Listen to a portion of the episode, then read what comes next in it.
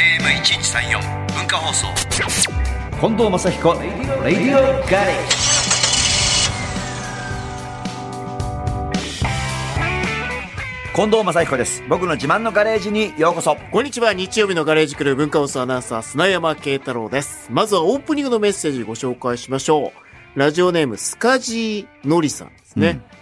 日産の体制発表をネットで見たとき、うんこれ、かっこニュアンスは砂山アナに任せますって書いてあるんです。どういうニュアンス じゃ日あ産の体制発表をネットで見た見とたき、時えー、ちょっとちっちゃい違うとです思うね。ええー、だと思うよそうですねんえー、えーって叫でびそうになりま叫びしそうたになりました。えーしかも近藤レーシングチームだけではなく、インパル以外は全て衝撃でした。新体制、近藤監督はどんな感想ですかと。まあまああ改めてれありじゃないかなと思うんですけどはねい大体、い、あの去年の最終戦あたりぐらいからうんまあいろいろとなんとなくこういうふうになるんじゃなかろうかという相談をいろいろ日産の方たちとニスモの方たちと相談していて、で本当に結論が出たのはそんなに、えー前じゃなくて本当につい最近なんですけどうね、ん。まあでもなんかシャッフルしてなんか各チーム強くなったんじゃないかな、うんあと若返りも入ったんで、はい。だからちょっと今年の、えー日産の、えー Z、うん GT500 に期待してください。はい。さあではオープニングナンバーです。ラジオネームミッツさんからのリクエスト。近藤正彦さんで、キッスで眠れ。キッスで眠れのリクエストをくれたミッチさんのメッセージご紹介しましょう。はい。えー、ゼップナンバの漫談ライブ。去年も面白す ぎて、腹筋痛がやばかったので今年も覚悟していきました。59歳児2人の爆笑トークに歌を聴きに来ていることを忘れてしまいそうでした。ダメダメ。瀬戸り最高に良かったんですけどね。日比谷野音ではできないと言っていましたが、やってもいいですよ。かっこ笑い。いいという準備して参加しますね。わからないでしょ、それは。わからないです。いいという準備。いいとか、ヒューとかね、うんなんかおかしい状態になってるんですよ、正彦と吉野のコンサート。今。客席一体感はいいんですけうどね、ん。いい。いいっていうね、うんなんかもうショッカーみたいになってますよ、お客さんが。いいい いってなっいいて。えーまあぜひぜひ、野音にぜひね、来てください。はいはい。ミッツさんからのリクエスト。近藤正彦さんで、キッスで眠れでした。 FM916、AM1134、文化放送、近藤正彦、レディオガレージ。さあ、ガレージには先週に続いて一般社団法人、路上博物館、館長の森健人さんにお越しいただいてます。今週もよろしくお願いします。お願いしますよろくお願いします。まあ、前回はあの、路上博物館というね、いい人ものについて。で終わっちゃってますからね。いやいや、いい人だと思いますよ まあそれは、いい人だと思います。いい人ですねいい人ですよ。はい。ええあの、いわゆる見るものっていう、はい。ね、博物館をこう体験するものに変えていたりとか、だから中に入らないと見られないものが路路上上でで見られたりとかね。で、この、要するに骨を見せて、はい 3D の、うん。えープリンターでやった、うん。本当に近い骨を見ていただいて、うんどうやって生活してんのかなって心配になっちゃったわけ。森さん自身がそうね、そうそう。森さん自身の生活が、そうなんですこれで成り立つのかと。うん。確かに。そこをちょっと今週どうしてるのかちょっと聞いてみたいなっていう。実際どういうことを、まあ事業としては、え、何をされてるってどういうことをやってるこれだけじゃ食べられないですよね。そうですね。今、やっぱり博物館もこういう 3D を活用していきたいなとか、そういう、こう、気持ちが出てきてるんですよね。そうか。うん、で、いろんな博物館でそういうお仕事で、あうの、ん行って撮影をして、3D データを収めるだとか、うんあとはプリントアウトを、まあ、委託してもらって、僕らの方で、まあ、作ったものを収めるだとか、うんだからそういうなんか、まあ、展示用だとか、こう、博物館の方から触らせるためのものを作りたいっていうのに、まあ、僕らの方もお答えするみたいな形で、お金稼がせてもらったりありだねなるほどなるほどしてまパンダの本物のうん骨は触れないけども、そうですねそれを 3D プリンターでやったものはこちらだから。すねそうです。皆さんもうそそれ手に取って。うですええそうですか。はい。それは嬉しいわ。それを作ってるんですね。うん博物館のためにも動いて、そうだ。そう働いているっていうことですね。で、やその他にもあるんじゃないかその他にねと。それだけじゃないですもんね。これだけじゃないそうですね。はいうんまあ、でも、まあ、大体それは大きいところであるんですけども、はああとは、まあ、なんていうか、博物館の、こう、コンサルティングみたいなところもやったりしていて、ああ、そそのうか。今後どういうふうにその作ったものを活用していったらいいだろうかとか、はいはい。あとはたくさん取っていきたいんだけど、3D データ作っていきたいんだけど、どういうふうにまあ設備を整えたらいいだろうかとか、うんうんまあ、そういうのに対してアドバイスを行ったりだとか、まあ、あとは最近ちょっとクラウドファンディングとか博物館でも流行ってたりするんですけれどなも、るほどまあ、そういうのも、まあ、我々もやったことがあるので、うんあの一緒にやりますよみたいなこみとんで。なでやっぱり守っていかなきゃね。そうですね。う。うんん。ちょっとね、僕気になるんですけど、はい。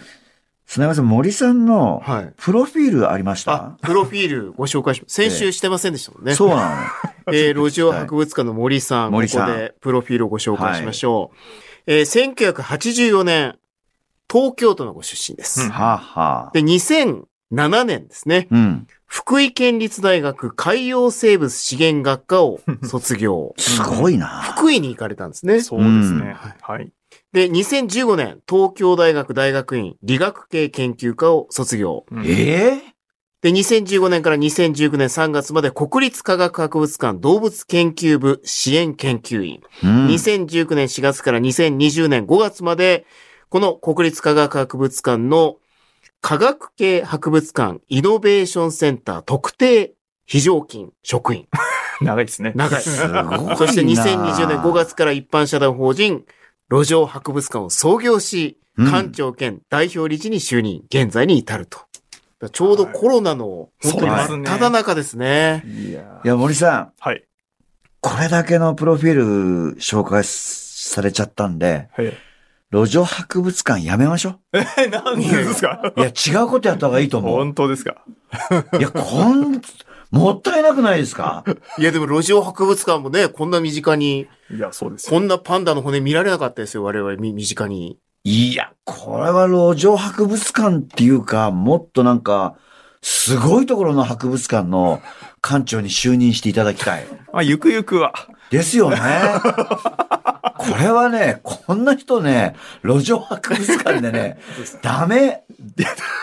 いや、路上博物館も立派な博物館になってきますかあ、そうですら。か。そうです。そこをじゃあ期待しなきゃダメだね。全国にまずこう 3D データを残すっていうね。上野の公園でそうです。そうで骨見せてるだけの方が、こんなプロフィールなんだよ。そうもったいなくないですすいかや、ちょっとこれ骨見せてるだけの方じゃないですか高いら。ですねそうかそうかそう、いろいろね、いろいろあるんですね。いろいろあるんでますさかよ。本人が突っ込むなかなかないですよ。ないですね。ないですよ本人が本人がそれだけじゃないんです。それだけじゃないです。いやー、すごいプロフィールだなそうですねでうんあオンラインショップとかもやってらっしゃる。まあ、オンラインショップとかも、細々とえやっ何てのます。オオンラインショップあですかの、こういうちっこい、あの、骨とかシマウマ。シマウマとかですねあ。こういうのオンラインショップで。ああ、そうです。販売してるちょっと見せてもらっていいですえかえええ、どうぞどうぞ。こちょっと可愛い欲でしいすシねマウマもなんかこうちっちゃくするとわからないっていうかう、ん。んいいですね。こうやっぱ大きさでわからないっていうのも逆にいい部分もありますね。そうですうねん。であとは、例えば、大きすぎる動物、あの、クジラとかですね。はいはいは あんなのってもう頭の骨だけで6メーターとかあるので、い。うん持ち運べないんですけど、こういう 3D でちっちゃくすると持ち運べるんですよね。だからそうすると、うん、いろんなクジラ比較したりとか、 うん。面白いんですけどね。 クジラをこうテーブルの上で確かに並べてってやできないですそうなもんんですねよ。。そうです、そうです。普通だと。あだから 3D プリンターうでん小さくしてしまえばいいんだ。あそうです。だから我々はスモールライトをもう手に入れたのだと。はあ。大変失礼いたしま した。失礼いたしました。路上博物館を舐めてましあた。ありがとうございます。すごいな 物で残すってのはもちろんうん大事だと思いますけど、やっぱりこうデータでも残すっていうのは結構大事な作業ですよね。そうですね。まあ何かあった時に、まあやっぱり本物には変えられないなっていうのはあるんですけども、例えばなんか何年か前ブラジルで博物館が焼け落ちちゃったりとかしたんですよね。おーで、そういう時、もう何にも残らなくなっちゃう。うんでも、まあ、せめて 3D データでもあれば、どんなものがあったのかとか、ですねまあ、うん、復元できるとこはできるなと思って、うんまあ、そういうのは大切なことだなって思いますね。そうね。うん時代ですよね。うんうん今の時代だから、全部なくなっても、あーそうですねパ。ソコンがあれば、 そうですね。そういうことなんだ。ねこういうものがあったんだ。うんまあ、あとはですね、まあ、今日もそれに近いと思いますけど、はい。こうイベントとか、うん、うん。講座だったり、うんワークショップもやられてると。うん。あ、そうですね。やってます。そうなんまだ。あ 今日まあほぼワークショップですよ。我々に対しては。もちろんね聞いてる方も含めて。でもやっぱり手に取ってう、ん。触れるっていうのがやっぱりいいかもしれない。いや、本当にそうだと僕も信じています。はあの、今ね、僕らの子供の頃って、はいミニカはは。ーは、もう段ボール箱からガチャガチャガチャって出してきて、うん手に取って、うん。それで四輪を、はいあの床にこすりつけて、走らせたじゃないですか。今のミニカーって、もう小さいガラスのケースの中入っちゃってる。うん。うんプラスチックのアクリルの中には。だうんうんうんから触れないんだよね。うんあただ見てるだけ。なるほど。でも僕らの子供の頃は、アクリルのケースなんかないから、うん。手で持って、窓を開けたり、うんこすっちゃバーン壁にぶつけたりとか、うんそれがあったから楽しかったの。だかそうですね。らやっぱり手のひらで何か触るっていうのはねうん、すごく大切なことだと思う。うんもう本当にいいことそようですね。急にいいこと言いましたね。急にいいこと言いま反し省したの今俺。た。 そうですか。路上博物館はあま りにも、それ、それだけじゃないってそ言われれちゃだっけたじゃなからいってことは、やっぱ手に取るっていうことが大事なんだなっていこやとーです。その通りです。そうですね反省した の。ありがとうござ短いま時す間で。ここまででもわりかし標本の話が多くて、んもともとなんかこう古生物とかそういうのに興味があったのかなと思ったんですけど、うん。進学されたのはこの海洋生物そうです資ね源学科なんですね。そうだはいこれなんでこう、海の生き物というかうんに行かれたんでしょうか、いや、特に実は理由がなくてですね。うん。なんか、まあどうしようかなって思って、まあ親元離れたかったんで福井に行ったっ ていう、そのぐらいの気持ちでわはがあるんですよ。ままですね、随分。いや、まあなんていうか、やっぱりね、こう、一人で暮らしてみたいじゃないですかって思ったんですよ。まあ、福井に行かなくても一人だからするでしょうけど。 うん、まあいろいろと、こう、兼ね合いがあって、あったんですねうん頭の、なんだ試験がうまくいくところとかね。なるほど、で、まあ福井行ったんですけど、ううんんだからあんまり海洋生物についてそこではちゃんと勉強は僕してなかったですね。まさかの、まさか。で、うん。標本作ってるじゃないですか。はいなんかね、どうやら原点はあったらしいんですよ。なるほ ど。今日その原点のものはちょっと持ってきてもらったんです。あーじゃそあうちょっとう歌の後にちょっと見て歌の後でありねがと、うございます歌今日今は日は標本の原点。はい。サザンオールスターじゃないんですね、そ今うで日すは。ね。はいえっと、今日はですね、えーピローズの曲ピなロんーですズ、ザ・はいピローズ。ザ・ピローズ、はいうんプライマービートっていう曲なんですが、どんな歌ですかねこれはですね、まあ、大学院に入ったぐらいで聴き始めたんですけれども、おうこう大学院の、なんていうか、こうハッピーな感じと絶望的な感じが、いい感じに混ぜ合わさったフレーバーの曲で すね。難しいな。難しいハッピーな感じと絶望的な。うんうん混ざってるんだちょっと聞きピたい。ザ絶望です。はい。えーぜひぜひ、じゃあ聞いてみましょう。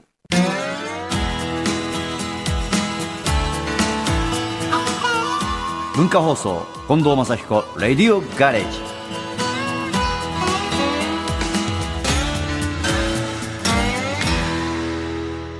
ガレージトークのお客様、路上博物館館長森健人さんです。後半もよろしくお願いします。お願いしますよろくお願いします。まあ前半のね、標本に至るまで実はそのはいは前い段階があったんだっていうところで一曲挟みましたけど、んこの標本の前段階は何だったんでしょ何だったんですかこれはですね、コスプレですね。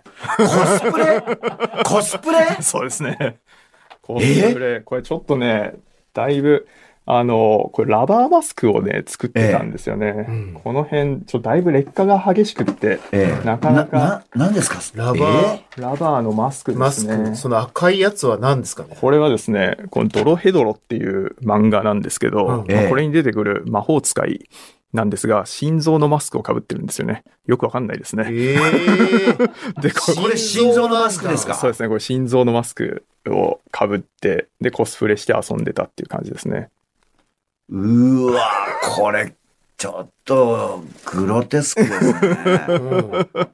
でも、被ってたんですよ。目、目そう見ですえねるとかありますもんね。あこれそうですそうです心臓。で大学に行った頃、だ福井県立大学ええで海洋生物支援学会したけど、まあ、海洋生物のことはほとんど勉強せずにコスプレをしてましたという。まあ、コスプレって一言で言うと、うんちょっとイメージがね、うん。あの、渋谷っていうようなイメージですけど、あここは渋谷じゃないですもんね、完全 に。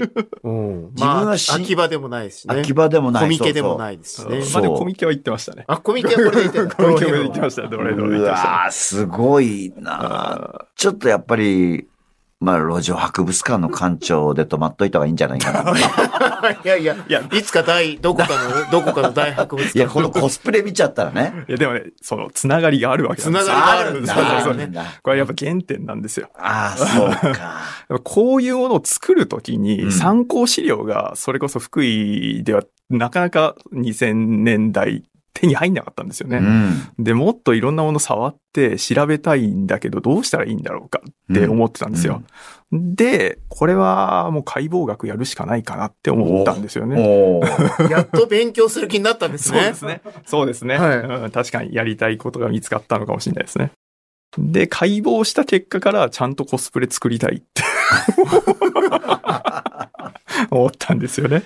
これはすごいですね。でも途中からコスプレをう、んこれをなんか人に見せたいとか、そういうの上回ってきたっていう。ああ、そうですね。うんなんていうか、博物館でその学生生活を送るようになるんですけど、うん。やっぱ裏側に行くと、もうその解剖したいっていうのがすごく満たされるんですよね。うん。で、世の中のコスプレイヤーとか世の中の創作をする人たちがもっとこの博物館の裏側に出会えたら、よりクリエイティブな活動につながるんじゃないかなっていうのはすごく感じたんですよ。うん。うん、でも今の博物館ってそういうシステムがないので、どうにかそこが突破できないだろうかっていうふうに、まあなんていうか頭の中が変わっていったっていう感じですね。うん。森さん、博物館でええ、森さんなりに、この博物館はいいな、おすすめだよっていうような、これは見に行ったらっていう、ちょっとその博物館紹介してもらいたそいうですね。あそこがいいです。東京駅。めちゃくちゃ近いですね、ここだと東京駅はい。東京駅の切手っていう、あのー商業施設があるんまであすよ。駅前ですよ。うんもともと郵便局。そうですね。へ切手につながってるんですけど。 まえ。ええああ、切っそうて。ですね。切手っていう場所で、そこの2階、3階ぐらいかな。うん。に東京大学総合研究博物館の出張展示施設があるんですうよ。んですうんうん二階ですかね。二階かな2階ですかあなんか行ったことありげな、なんか、前相は当通ったことあります。へえ。で、これね、無料です。えー、そうなんですか。だから、あの、それこそフラッと立ち寄れる、あの、博物何館が見れるなんでんですかすよ骨です。ま いや、まあ骨だけじゃないんまであすでけもど。東京駅ですよ。あ東ね、京のど真ん中で。無料で東京大学の。そうです。これはちょっといいんじゃいなや、いいいと思います。いや、実はその、そもそも、そこの東京大学総合研究博物館、僕学生の頃いたんですけど、ほう。そうやってモバイルミュージアムって言って、まあ、いろんなところに博物館を持っていこうっていんう活動があったんですよ。はいで、はい。僕はそれにすごく影響を受けて、いやうん素晴らしいと。うんでもちょっと東京駅とか、あうの、んおしゃれすぎるなと思って、で僕はもうちょっと、まあおしゃれですねあの、地道にやってこうってことで、まあ、路上に出たという感じですね。東京駅の方の館長に来てもらった方が良かったんじゃない のいやいやいや。東京駅のこ感んな情にで。うん東京駅の会場こんなにあの、それだけじゃありませんみたいな。言ってもらえないね言ってもらえないですから。言ってもらえないねそうですよ。 また来週呼んでください。ええ4週連続俺も骨好きになっちゃうかもしれない、もう。あるんですね、東京駅。そうですね。あ、割とそ広いですれあね。非常におすすめですね。うーん、ちょっとやってみようかな。うん。そして美しいです。とてもあ、そうですうんか。ここの館長はもともと美術系の専門の館長さんで、はうんあ。館長さんとは一応誰ですけど、そうですね。もちろん、友達みたいな、おいみたいな感じです。あー仲、仲ま間あ、で。先生って感じです。あ、先生なのえー そうですね。 ちょっとこちらの方が上から目線で来る感じ。ちょっと待ってくださ森い。君最近何やってんだみたいな。あ、まあでも、路上、まだ路上やってんのかうん早く家に戻ってきなさい、みたいな。これもっと美的センスがとか言われま すね。この骨見て。実物だからしょうがないですよね。いや、なんか質感が良くないと。ああ、なるほど。素色合い材の関係。色合いだとかもっと工夫した方がいいんじゃないかとか言って。いや、うる僕さ、はいね。 でもこれでいいと思ってるんですよ。色とかつけたら、その創作物になっちゃうでしょって僕は思って。なるほどう。ん、まあでもそういうところもありながらも、まあありがたい。切磋琢磨して。切磋琢磨っていうとちょっと僕偉そうすぎるんですけど、あのそんなに偉いんですか、向こうの人は。そうです。まあ天井人はあとこんなにいろいろすぐ説明された方が、最後の最後で説明しづらい感じで終わっていくとは。 いや、でも、あれですね。やっぱりちょっと深いわ。うん。知らない、博物館知らない世は界でしたね。う。うんん。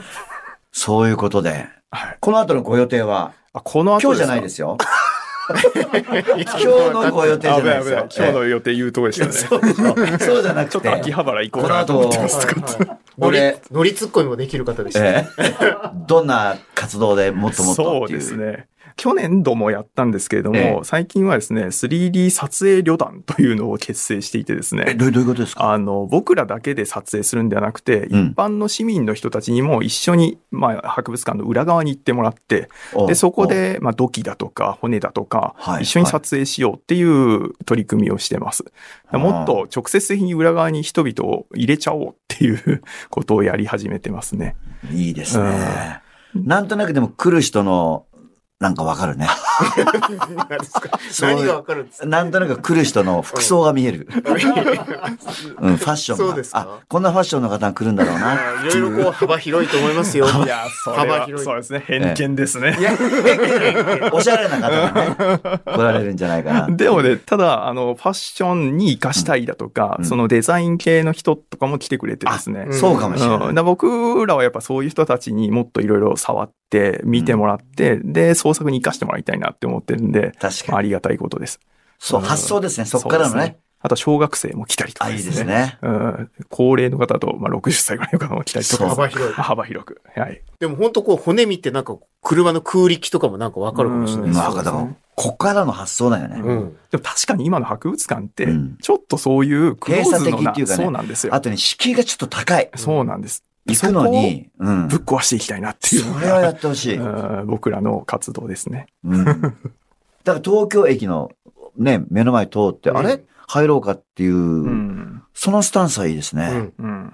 なんか、今度の日曜日、誰々と誰々誰々と、どこのこの駅から降りて、あの博物館に行くんだみたいな、構えていかなきゃいけないのはちょっと辛いですね。辛いうんです。疲れちゃうし。疲れてますね。やっぱり身近なうん博物う館、ん。そうです。勉強になりました。ありが路とう上ございま博す。物館。映画レーストークのお客様、路上博物館館長森健人さんでした。 2週間ありがとうございましたあ。りがとうございました。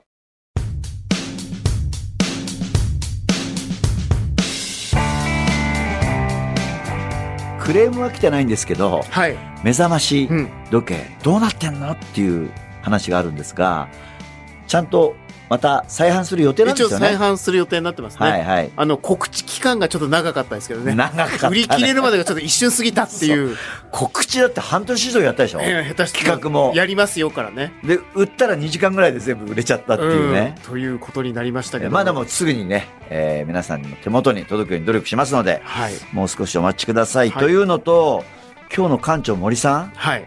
路上怒博っ物て帰館ったって本当ですか怒って帰ってないですよ。怒って帰ってなかった。怒って帰ってないね。全然。僕はお土産もらいましたから、シマウマの。い、ねえ。ええ。で、もう一個のシマウマには、あの、骨の上に、お母さんにサインしてくれって言われ て、シマウマおの、母さんがファンだっていうね。ありがたかったでよすかっね。たですよね。はい、うんありがとうございました。さあ、マサイコ近藤還暦ダッシュ59ライブツアー2023-2024第2弾。2月18日、今日は茨城県の大正ホール龍ヶ崎。和歌山、岐阜、長野、石川、神奈川、大分、山口と続きます。そして第3弾が4月20日に滋賀県の大津市民会館からスタートします。はいそして3 3月月うん23日土曜日、3月31日日曜日は野音でライブがあります。こちらは野村義雄さんと一緒なのでね、はいぜひ来てください。まあそして、還暦ダッシュの第3弾ぐるーっとまた回った後に、最後がこちらですね。はい。マッチさんの60歳の誕生日、日本武武道道館館です。 7月19 19日日。ぜひぜひ、日本武道館遊びに来てください。近藤正彦、レディオガレージで皆さんからのメッセージをお待ちしています。メールアドレスは、近藤アットマーク JOQR.net。X は、ハッシュタグ、近藤正彦、レディオガレージをつけて参加してください。聞き逃してしまった方やもう一度聞きたいという方は、ラジコやポッドキャスト QR でもお聞きになれます。メールお待ちしています。レディオガレージ、ここまでのお相手は近藤正彦と、日曜日のガレージクルー文化放送アナウンサー、砂山慶太郎でお送りしました。また来週このガレージでお会いしましょう。